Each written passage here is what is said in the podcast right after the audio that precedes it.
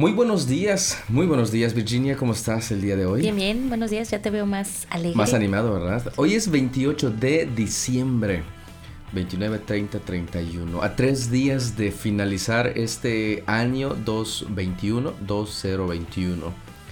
Y este, y pues ya, tres días nos quedan de, de plan de lectura. Oye, ¿no es el Día de los Inocentes? No, no es 29, que yo sepa es 29. No, 28, ¿no? 28, no sé. Hay que pedir prestado hoy. y mañana. Ajá. Este, Vixi, platícanos. Ayer no nos platicaste de tu aventura del domingo. Platícanos. No. Dale, Virginia, platícanos. Queremos saber bien qué te pasó. No, ay, no, bueno, no me pasó nada. Bueno, sí. Íbamos a la iglesia y este normalmente los domingos vamos en bicicletas, vamos pedaleando pues para disfrutar el día. Hoy nos tocó un día lluvioso. El domingo. Ay, sí. Hoy, y yo, hoy, el domingo. Esto estoy perdida en días. El domingo nos tocó un día lluvioso y este, pero en el lapso en el que nosotros nos trasladamos para la iglesia, pues no, pero el piso estaba mojado. Entonces, normal, eh, ese día eh, llevaba mi estreno que me habían regalado. Entonces dije, me voy a ir en shorts, en chanclas y playera para no, este, para que no me enrede en la bicicleta. O sea, yo voy bien contenta en la bicicleta y todo. Para llegar a, la, a donde está la iglesia hay una banquetita. Entonces todos iban adelante de mí. Normalmente yo voy al último de la fila. Y voy llegando y este. Y freno. Normalmente freno y bajo el pie como traía la chancla, mi chancla más lisa que el cabello de Tami, bajo el pie y se me escurre el pie hasta por allá. Y boom, me empiezo a ir de lado, me, empiezo me les quedo viendo así como que ayúdenme, pero así todo en cámara lenta. Y mi padre diría, huec, te caíste. Y huec, me caí. Entonces quedé toda mugrosa, toda golpeada, toda raspada. No me pasó nada, pero todos, todos me vieron así de, ¿estás bien? Pero nadie me levantó. Solo Fer corrió, pero pues Fer no podía levantar la bicicleta. sí, pero... Entonces le dije, yo solita me levanto. Y aparte de todo, tuve que rodar porque no quedé en buena posición. Y pues con lo de mi cirugía y todo eso, pues normalmente ruedo. Entonces tuve que rodar en el pasto y levantarme. Para levantarte. Y lo bueno es que no, ni carros, ni gente, ni nada, porque si no creo que hubiera tardado dos segundos en levantarme. Y pues estos se están burlando de mí. No, no nos estamos burlando de ti. Estamos, este, no sé cómo se dice, disfrutando de los aprendizajes. Golpes de, los otros. Y después dije, ¿por qué traje chanclas? Pues sí, pues sí. Oye, si tú no manejabas bici con chanclas. No, nunca manejo bici. No, sí, sí he manejado. antes me decías, oye, ¿por qué Sí, porque se atoran por mi accidente del carro. Pero no sé por qué me puse chanclas con tu accidente de carro. ¿Qué tiene que ver con la bici? Me accidenté en el... Ah, bueno, esa es otra historia. Y fue por culpa de la chancla, sí. bueno, en fin, no me puse tenis y ahí fui a dar al suelo. Y el sábado que estábamos saliendo a entregar algo y nos íbamos a caer. y también llevaba chanclas. Y también llevaba chanclas. Esa es una señal, no más chanclas. No más chanclas, para que no se me haga el pie de monito. ¿De monito? Así se abre, así como monitos. Ah, ah, ah, ya está de por sí así, ya, ya no tiene remedio. Pero bueno, esa fue la triste historia del domingo. Exacto. Y pues lo recordamos y me acuerdo de ti viéndome así como que... Mm, sí, y, sí recuerdo que te vi así como que ayúdame, no sé. pero, pero, estaba yo como a tres metros a tres metros y estaba sacando las llaves para abrir la reja. O sea que... Mi lado derecho está negro y el lado izquierdo está medio negro. Oye, pero ¿sabes qué es lo mejor de todo? Que el cafecito no se cayó, se quedó allá. Oye, sí, creo que esa fue mi más mi preocupación, que el café fuera a botar a la mitad de la calle. se quedó ahí el cafecito en la... Bueno, cayó uno porque yo llevé dos ¿sabes? Y este, y uno quedó guardado, resguardadito. Yo creo que me, que me ganó el peso. Porque traía la bolsa de ese lado. No, es, el, que te resbalaste. En el que, en que te resbalaste y obviamente la bicicleta se fue del mismo lado que tú. Y me sigue doliendo la mano. Pues bueno, Virginia, gracias por, por esta anécdota. Y este son esas anécdotas que se quedan para siempre. y mm. disfrutamos cuando lo escuchamos, ¿no? Y gracias a Dios que lo disfrutamos, porque si no, imagínate. Ah, estuviera ahí atropellada o algo. Ah, ahí sí, ya, ahí sí ya no lo disfrutaríamos. Claro. Pero bueno, bueno, bueno, este, ya estamos listos. Lisa, ya te toca leer otra vez. ¿eh? Otra vez. Creo que hoy es mi última vez. Puede ser, puede ser. Veamos cómo evoluciono. Esperemos o, que o terminas leyendo tú este todo la- esto. el pues año. quedan tres días, Virginia. Pues sí, también. Ahí está, ya está. Así, ¡No! así le vamos a hacer. Te Pues quieren escuchar a ti. La voz escuchando ahorita. principal. Me están escuchando ahorita y en los comentarios. Así que no hay. Y, y todavía hablas en los comentarios. Claro que sí, me están escuchando en los comentarios. Y muchas gracias por su interés y muchas gracias por estar al pendiente de. ¿De qué? De tu salud. De mi salud. Nadie me preguntó nada, ¿Cómo mamá. no? Mis papás No, no es cierto. No es cierto. Pues vamos a iniciar. Ya, ya nos pasamos de, Alargamos. de, Chisme. de tiempo, de chisme aquí. Pero estuvo bueno, estuvo bueno. estuvo buenísimo el chisme. Este, ya dijiste que vamos a leer, ¿no? No, ¿Verdad? no, no, no. Vamos a leer Segunda de Crónicas 33, Apocalipsis 19, Malaquías 1 y Juan 18. Perfecto, muchas gracias, Virginia. Llegado. Este, pues esa es la lectura que nos corresponde. Iniciamos con Malaquías, el último libro del Antiguo Testamento. En Malaquías está ese famoso texto que dice: Traed los diezmos al alfolí, y haya alimento en mi casa. Si no, probadme en esto, dice el Señor, y os abriré las ventanas de los cielos y derramaré bendición hasta que sobreabunde.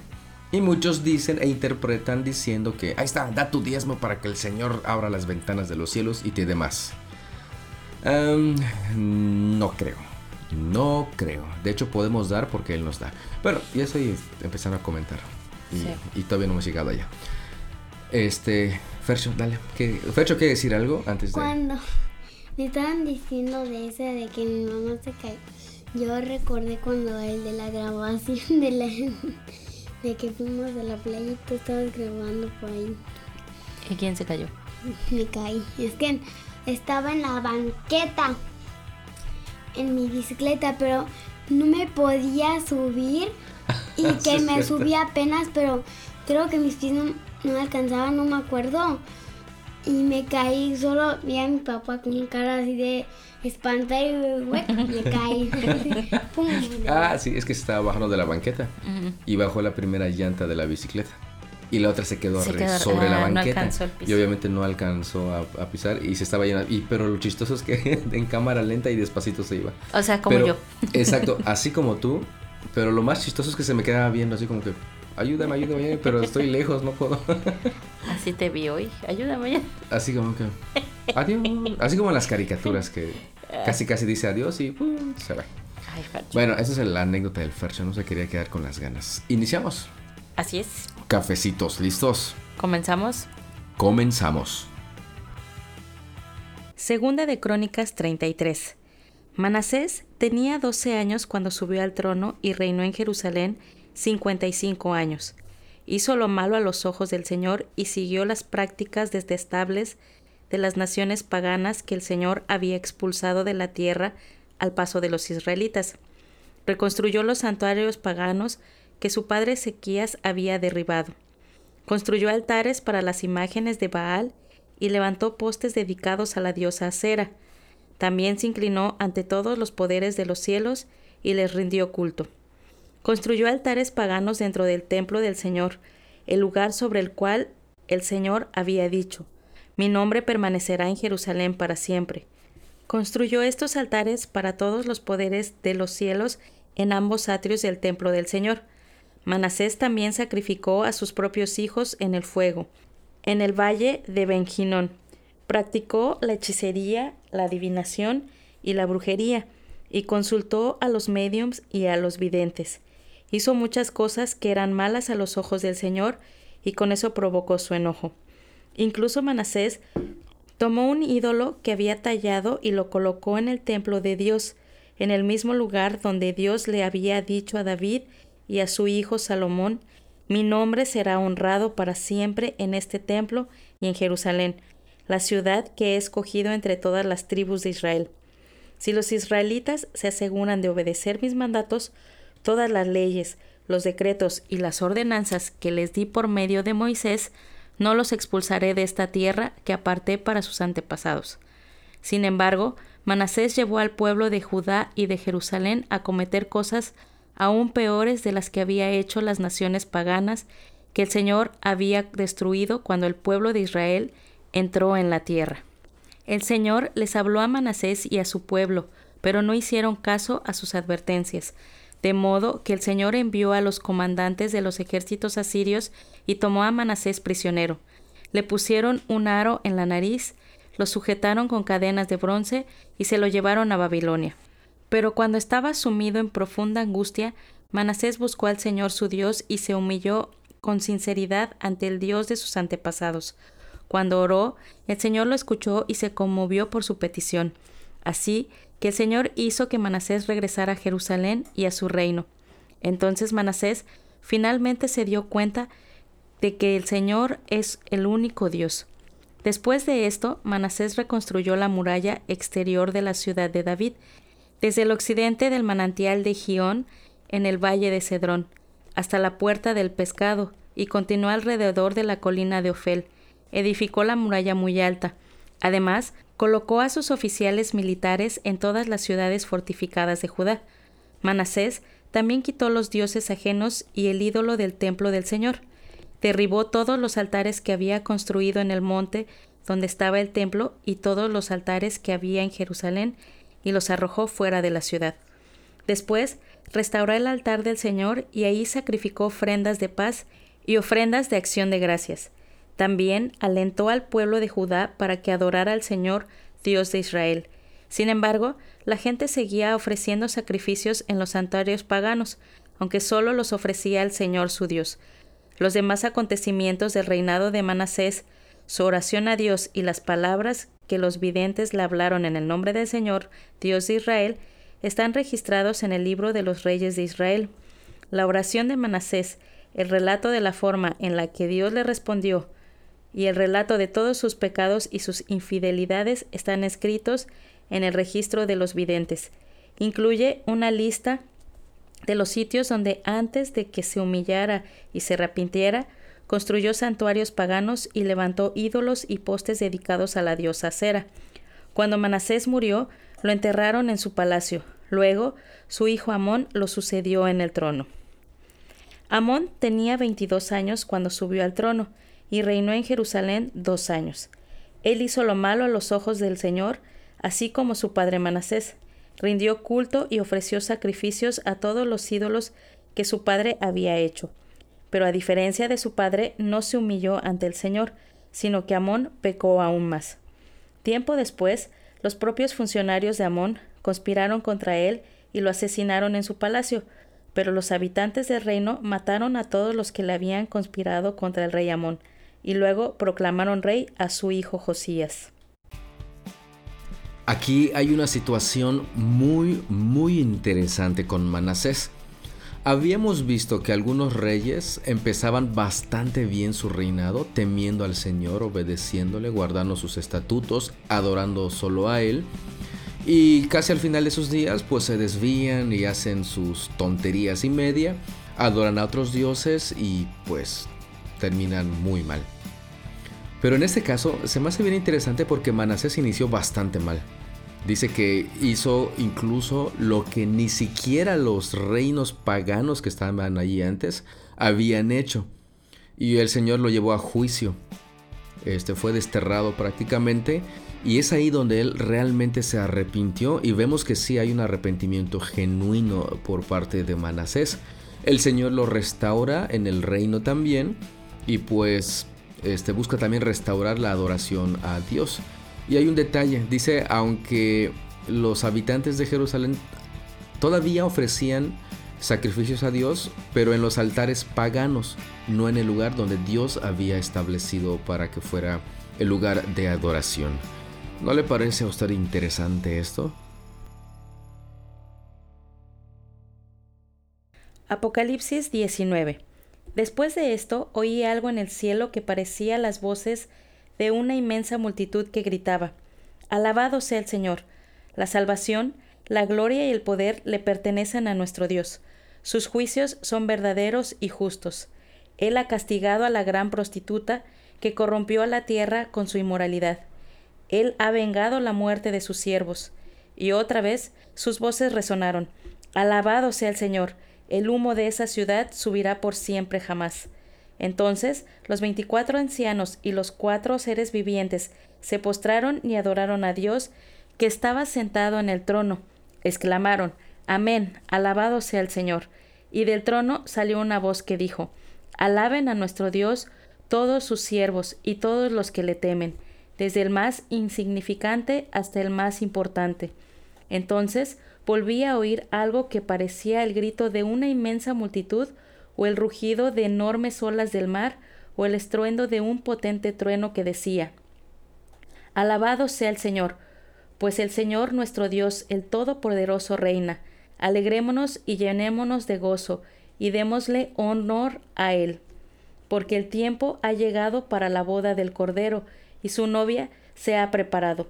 A ella se le ha concedido vestirse de lino blanco y puro de la más alta calidad, pues el lino de la más alta calidad representa las buenas acciones del pueblo santo de Dios. Y el ángel me dijo, Escribe esto, benditos son los que están invitados a la cena de la boda del Cordero, y añadió, estas son palabras verdaderas que provienen de Dios.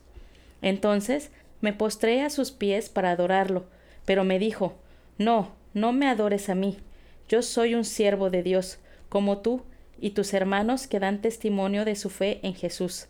Adora únicamente a Dios, porque las esencias de la profecía es dar un claro testimonio de Jesús. Entonces vi el cielo abierto, y había ahí un caballo blanco, su jinete se llamaba fiel y verdadero, porque juzga con rectitud y hace una guerra justa. Sus ojos eran como llamas de fuego, y llevaba muchas coronas en la cabeza. Tenía escrito un nombre que nadie entendía excepto él mismo. Llevaba puesta una túnica bañada de sangre y su título era La palabra de Dios. Los ejércitos del cielo, vestidos de lino blanco y puro de la más alta calidad, los seguían en caballos blancos. De su boca salía una espada afilada para derribar a las naciones. Él las gobernará con vara de hierro y desatará el furor de la ira de Dios el Todopoderoso, como el jugo que corre del lagar. En la túnica, a la altura del muslo, estaba escrito el título Rey de todos los reyes y Señor de todos los señores. Después vi a un ángel parado en el sol que les gritaba a los buitres que volaban en lo alto de los cielos Vengan, reúnanse para el gran banquete que Dios ha preparado. Vengan y coman la carne de los reyes, los generales y los fuertes guerreros, la de los caballos y sus jinetes y de toda la humanidad, tanto esclavos como libres, tanto pequeños como grandes. Después vi a la bestia, y a los reyes del mundo y a sus ejércitos, todos reunidos para luchar contra el que está sentado en el caballo y contra su ejército, y a la bestia fue capturada, y junto con ella el falso profeta que hacía grandes milagros en nombre de la bestia, milagros que engañaban a todos los que habían aceptado la marca de la bestia y adorado a su estatua. Tanto la bestia como el falso profeta fueron lanzados vivos al lago de fuego que arde con azufre, todo su ejército fue aniquilado por la espada afilada que salía de la boca del que montaba el caballo blanco, y todos los buitres devoraron los cuerpos muertos hasta hartarse. Capítulo bastante interesante. Aquí, si pudiera resumirlo en un par de palabras, es el cielo completo con los que están allí declarando y diciendo, Señor, lo hiciste, alabado seas, lo hiciste. Fíjense que no están diciendo, lo hicimos, lo hicimos, aceptamos a Jesús. No, lo hiciste. Toda la alabanza le pertenecen a nuestro Señor y Dios. Y hasta Él mismo derrota a la bestia y a todos ellos. Malaquías 1 este es el mensaje que el Señor dio a Israel por medio del profeta Malaquías. Yo siempre los he amado, dice el Señor. Sin embargo, ustedes replican, ¿de veras? ¿Cómo nos has amado? Entonces el Señor contesta, Yo les he demostrado mi amor de la siguiente manera. Amé a su antepasado Jacob, pero rechacé a su hermano Esaú, y devasté su zona montañosa. Convertí la herencia de Esaú en un desierto para chacales. Los descendientes de Esaú en Edom podrán decir, hemos sido destrozados, pero reconstruiremos las ruinas. No obstante, el Señor de los ejércitos celestiales responde, puede ser que intenten reconstruirlas, pero yo las derribaré de nuevo. Su país será conocido como la tierra de perversidad, y su pueblo será llamado el pueblo con quien el Señor está para siempre enojado. Cuando vean la destrucción con sus propios ojos dirán, verdaderamente la grandeza del Señor se extiende más allá de las fronteras de Israel. El Señor de los ejércitos celestiales dice a los sacerdotes, un hijo honra a su padre y un sirviente respeta a su Señor. Si yo soy su padre y su Señor, ¿dónde están el honor y el respeto que merezco? Ustedes han tratado mi nombre con desprecio. No obstante, preguntan, ¿de qué manera hemos tratado tu nombre con desprecio? Mostraron su desprecio al ofrecer sacrificios contaminados sobre mi altar.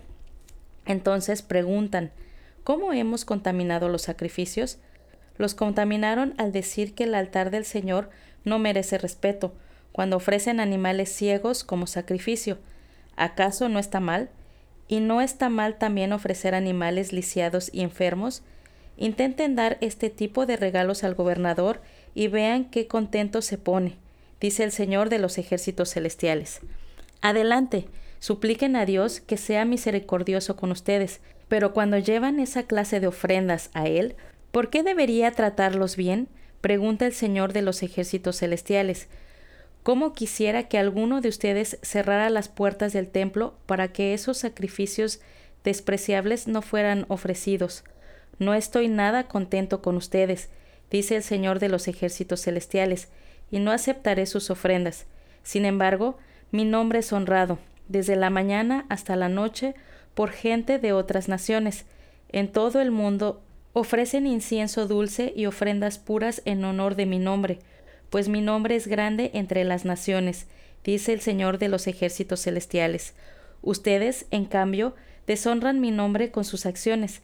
Al traer alimentos despreciables, declaran que no está mal deshonrar la mesa del Señor. Ustedes dicen, es demasiado difícil servir al Señor, y consideran un fastidio mis mandamientos, dice el Señor de los ejércitos celestiales. Imagínense, están presentando animales robados, lisiados y enfermos como ofrendas. ¿Debo aceptar esa clase de ofrenda de ustedes? pregunta el Señor. Maldito sea el tramposo que promete dar un carnero selecto de su rebaño, pero después sacrifica uno defectuoso al Señor. Pues yo soy un gran rey, dice el Señor de los ejércitos celestiales, y mi nombre es temido entre las naciones. Note por favor la dinámica que encontramos en este capítulo de Malaquías. El Señor les reclama algo al pueblo y ellos dicen, oye Señor, pero ¿por qué? Por ejemplo, en el verso 7 dice, mostraron su desprecio al ofrecer sacrificios contaminados sobre mi altar. Entonces preguntan, ¿cómo hemos contaminado los sacrificios? Así como que apelando a ignorancia, es que no sabíamos, o es que no, ¿cómo es que está mal? Fíjense, y eso va a continuar a lo, largo de, este libro.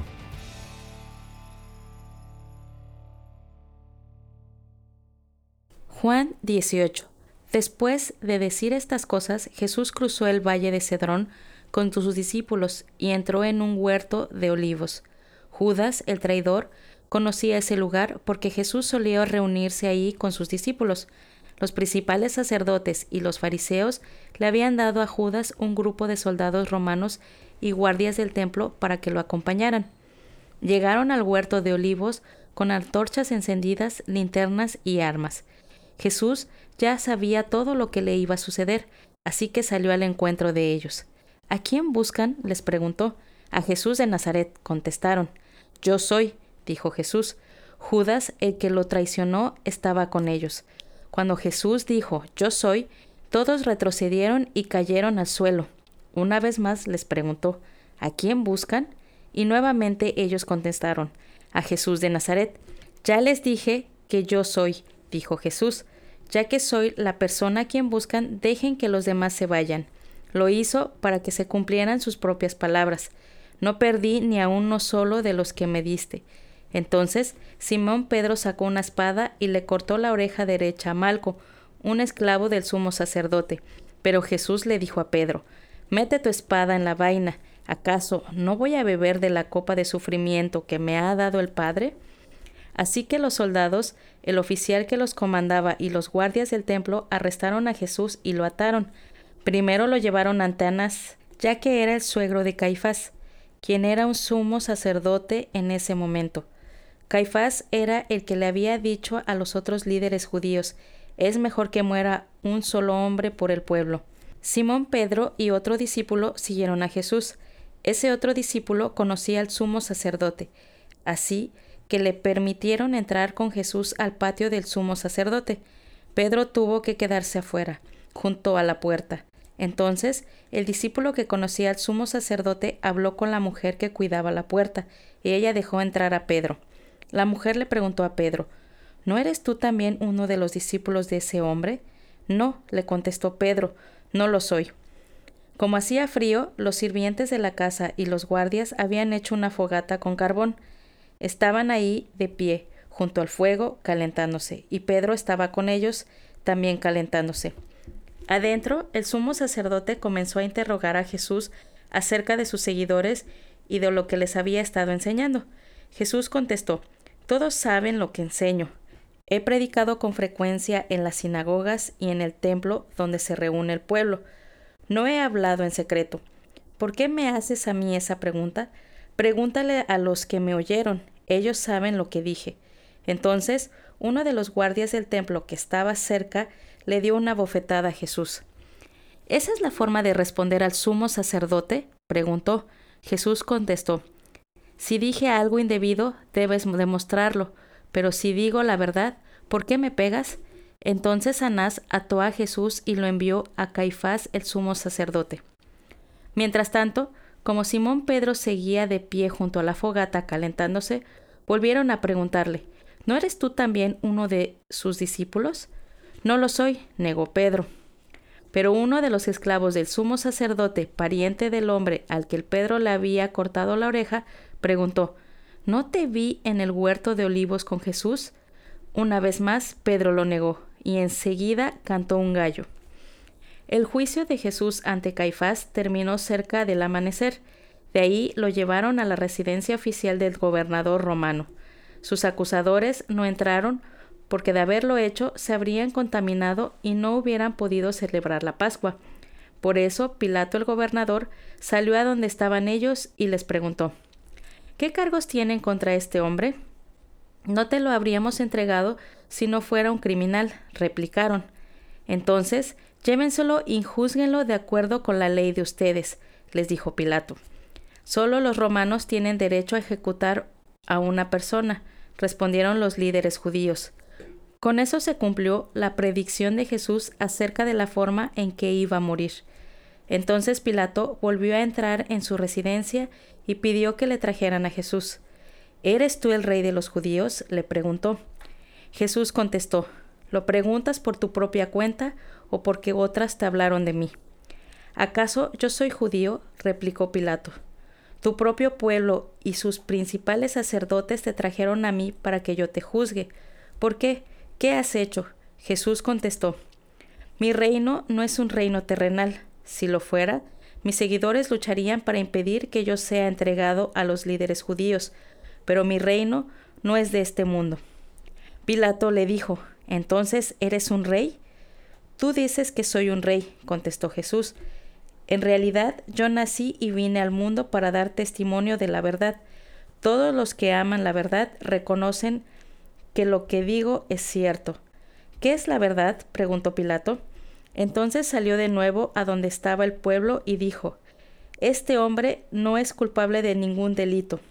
Pero ustedes tienen la costumbre de pedirme cada año que ponga en libertad a un preso durante la Pascua. ¿Quieren que deje en libertad a ese rey de los judíos? Pero ellos contestaron a gritos, No, a ese hombre no, queremos a Barrabás. Barrabás era un insurgente.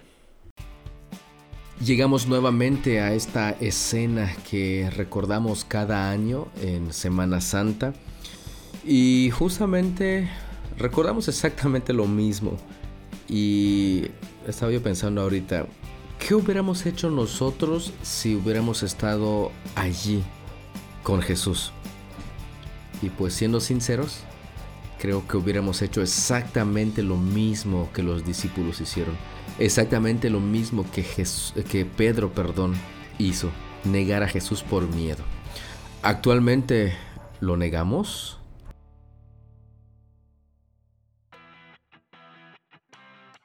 Terminamos Virginia. Hemos terminado la lectura del día de hoy. Ya me quedé sin voz. No, no. Ay, sí. Y hablas así como así. Ya me fuera quedé sin voz. Española. Ah, no, española. Española. No, no sé si hablan así. ¿Qué onda? ¿Algo que nos quieras platicar? No, bueno, solamente digo no y siempre digo algo. Este, de que estaba leyendo este Apocalipsis 19 me emocionó. ¿Por qué? Pues por lo que dice, ¿no? Alabado sea el Señor y, y, y- toda la salvación y la gloria le perta- le pertenecen a nuestro Dios. O sea, fue así como que, qué emoción. El momento en que nosotros, yo creo Ah, que yo sí. voy a estar diciendo eso, alabado. sea Sí, esa es una, una ilustración, una muestra de un vistazo a lo que sería en el cielo, esa adoración celestial. Y pues, ay, perdón, ya me dio hipo. Y pues incluye a todos nosotros como, como creyentes, a los que hemos sido redimidos por la sangre de nuestro Señor Jesucristo. ¿Qué pasó, Virginia? No sé. Es que estaba aquí mientras estabas hablando y algo, no sé, me estoy sangrando. ¿Un mosco o te lastimas? No, me está sangrando la pierna. Creo que me rasqué y me abrí. Ay. Pues bueno, vamos a despedirnos para que este el enfermero vaya por sus por su botiquín y, y- y te atienda. Así, Pues es- este nos despedimos de esa manera. Muchas gracias por su tiempo, muchas gracias por su atención. Dios los bendiga y nos escuchamos, si él así nos lo permite, el día de mañana. Hasta mañana. Hasta luego.